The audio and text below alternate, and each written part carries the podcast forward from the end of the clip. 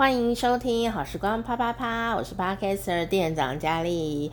好，我那个睡觉前呢，来一趴，好，是什么让我睡觉前还要来一趴呢？好，没关系，我闭着眼睛录，好，一边睡，一边睡一边录。是是因为今天要讲这个人于静哦，也许你如果不是很熟三国的话，你可能不知道他是谁哦，哦，但我觉得他看起来好忧郁哦。为什么那么忧郁呢？哦，这是一个充满着神秘感的男人呐！哈，后来呢，我就来认识他一下啦。啊，我就会发现他真的好可怜哦，真的时势造英雄，但有时候英雄下场就很惨。但下场很惨，不代表他不是英雄哦。我认为于静是一个真正的英雄啊。而且呢，在当时他也真是名将，好名将啊、呃！听了这故事以后，你会心中有一些破裂，破裂，因为我讲的不是《三国演义》，所以有点破裂。我也不是要讲关帝爷这样子哈，关帝爷是神明哦。但嗯，让我想要录这一集，还有另外一个人就是曹丕，他真的很讨厌呐。不是因为电视剧《军师联盟》让我讨厌曹丕，而是他本人就令人讨厌啊！啊，可是呢，我要说，嗯，有一些人你离他远一点的话，比方说像某些政治人物啊，某些什么文学作家啊，啊，你离他远一点的话，你会觉得他蛮有呃建树啊，对你也有人生的意义，或者说对你的生活很有帮助哦。哦，的确有的，我不是说曹丕一无是处，他是一个好皇帝。嗯，对人民来说还不错哈，啊、在文学界他也很很有功能哦。可问题是啊，他人烂呐、你知道吗？他人很糟，我觉得他人品太差了，我超讨厌他。我跟他爸，嗯，我怪我觉得他爸，嗯，讨厌他是应该的，真的，我不想跟这种人做朋友，真的。我为什么呢？我觉得他真的很无聊哎。一个人如果阴险就算了，要有趣，但他又无聊又爱计较，然后又又又阴险，然后做一些无谓的事情，这样子，我觉得，我觉得这不想跟这种人做朋友，所以我录这一集就是要骂他，不是、重点不是于静吗？于静要被牺牲了，不可以。好好，我们不认识于静没有关系。我先问你一个故事，问你一个问题，就是啊，你带呃这个同学啊，呃去去郊游、去旅行、小旅行这样哈，去外地啊，或者是你带那个公司的同事啊，哦去啊这个员工旅游，结果你到了这个旅游的地方啊。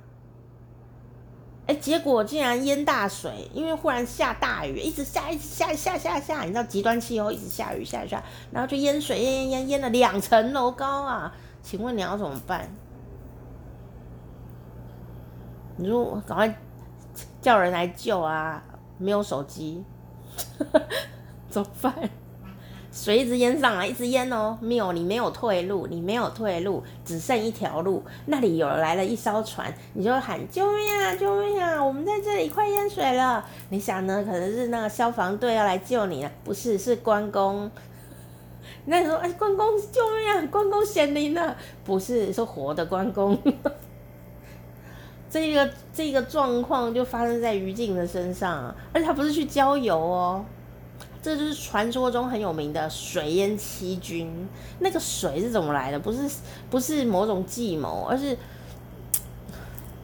就刚好淹大水，然后下大雨，然后关羽就带着军队杀过去。啊、呃，这个叫做什么呢？叫做那一句成语叫什么？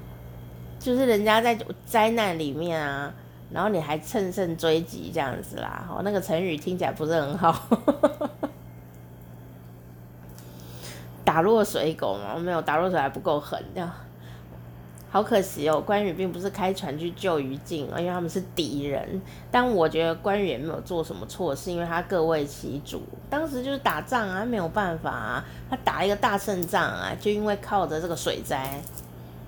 好，我觉得有一点好像趁人之危，应该这样讲。可是没有办法，当时他们在打仗啊，这是残酷的。好，所以我没有要说呃这个关羽这个角色怎么样子哦，因为他也有他的呃该做的事情哦。但于禁呢是一个真英雄，从这一点就看得出来。为什么呢？于禁啊，他在曹操那边呢是最重要最重要的。大将军之一哦，老司机呀，曹营老司机这样啊，屡屡建战功哦，所以他也是很有忠心耿耿，而且很有这种荣誉感的一个人。然后呢，他非常的治军严明，爱兵如子，所以也要他对他的军队有爱的啦哈，所以军队也都很听他的话，军纪严明哦。那这时候呢？他带了不是不是七军，不是指七个人或七个小队伍哦，七军是指七个大将军带了部队，总共有三万多人呢。你带一支三万多人的军队要去打仗，结果淹大水，那你要走都没有办法走，你后面就是两三层楼的高的大水在淹这样子，好。然后天还一直下雨下不停，然后呢，你前面呢也都是水，通通都是水，你要怎么办？然后这时候来了一艘船，上面就是关公关羽，好来了，他并不是来救你的，他是来杀你的，你是要杀过去还是怎样？三万多人哦，你是将军，你要怎么办？跟他干下去，你就死定啊，一样是死。你不打还是死，你死定了，怎么办呢？死了就算了嘛，对不对？可是三万多人呢，你就这样子白费了命吗？三万多人的后面是三万个家庭呢，那怎么办？投降哦！就这个大名鼎鼎的名将于禁，竟然就直接投降了，他根本连打都没有打，就直接投降。那关羽当然就，因为你要投降，你可以谈条件的这样子，你就可以谈这样的方法，就是好，我的这个军队可以就就上船去，就不会被淹死。然后再来就是因为不打了，所以我直接投降了，所以也不会不会死伤惨重啊，就是为了人命啦，这样子他就投降了。哎、可这很可耻哎、因为你如果在敌营这边啊，打仗啊，投降了，有可能你在呃老板那里的曹操那里的家人可能会被诛九族什么的都有可能哦，所以他赌了一把，他赌他的老板曹操绝对不会因为他竟然投降了而把家人杀掉，他赌了这一把，他认为我忠心耿耿，老板应该懂我吧。所以他赌对了，老板的确没有对他家人怎么样，但另外一个人想的刚好跟他反过来，那个人就是庞德啊、庞德有他自己的难处，他最后跟关羽决决一死战，然后呢，他就后来被抓以后，他还是就被关羽杀死了，可是他没办法，他没有老司机于禁那么多的老板的信任，所以呢。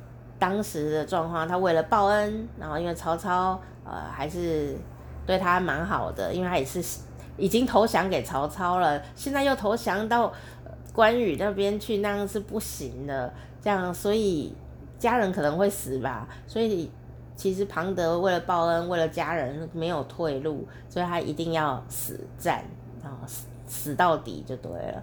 可是于禁不一样啊，于禁他呃。有比较多的筹码去谈条件，那唯一比较糟糕的事情就是他的一生的荣誉就在这里毁于一旦。他是一个屡建战功的人呢，呃，竟然呢在这个时候得投降，但他做了这个艰难的决定，为了他那三万军的性命做了这样的决定，你不会觉得他很很真英雄吗？那当然，俘虏这件事当然是很丢脸啦，哦，可是呢，其实他其实还蛮被这些名将尊重的，可是呢，他最后是怎么死的呢？他并不是被敌人杀死的，他就是被曹丕弄死的，气死我了！曹丕真的很糟糕，我要下下一集就是要讲曹丕怎么把他弄死的，真的很讨厌，请听下回分晓。